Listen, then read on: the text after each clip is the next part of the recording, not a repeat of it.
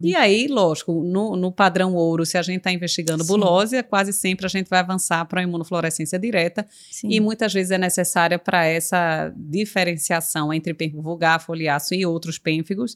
E o que é que a gente esperaria então no paranel? Ó, a gente espera sempre o depósito de IgG, muito mais frequente até do que de C3, mas a gente vai lembrar que na- no a gente também tem isso positivo na imunofluorescência direta, ou seja, pegando o fragmento da pele do paciente. E a gente tem que lembrar que pode fazer até o padrão de tela de galinheiro, porque se ele pode pro- produzir autoanticorpos contra antígenos iguais do pênfivulgar, pode ter.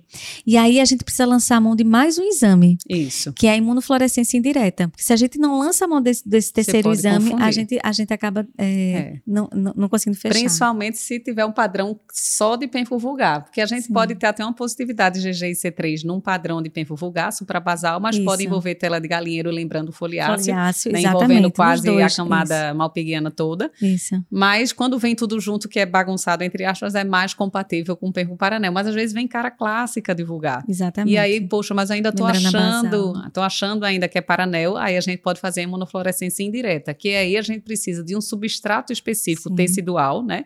Que a gente precisa geralmente de um fragmento de pele, de pele não, de mucosa transicional da bexiga do rato, que é um, é um, é um tecido que é um substrato específico para investigação de pênfigo paranel, Isso. para realizar a imunofluorescência direta. Explica assim, só sumariamente, Jéssica, Ah. como é que a gente faria essa imunofluorescência? Na verdade, a gente precisa de dois tecidos. A gente vai pegar tecidos de animais, a gente vai pegar um tecido epitelial estratificado, que é imitando a pele, e vai pegar um tecido de transição, de epitélio de transição, que é da bexiga do rato. Por quê? Porque a gente precisa, nesse momento, diferenciar entre um vulgar e um paranel, porque os outros exames ainda deixou dúvida. Uhum.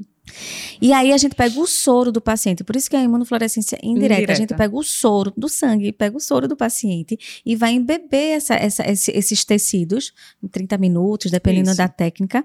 E aí depois a gente vai colocar uma- um, um, anti- autoanticorpo. um autoanticorpo contra o, o- o soro do paciente, que vai estar ligado aos antígenos. E aí qual é o interessante? Quando é vulgar, ele vai positivar no epitélio é estratificado, como se fosse a pele da gente.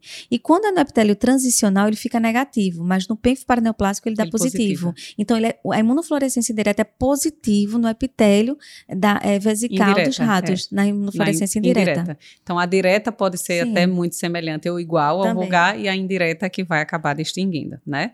E aí é bem importante essa distinção, porque isso vai impactar, sem dúvida nenhuma, no tratamento. Sim.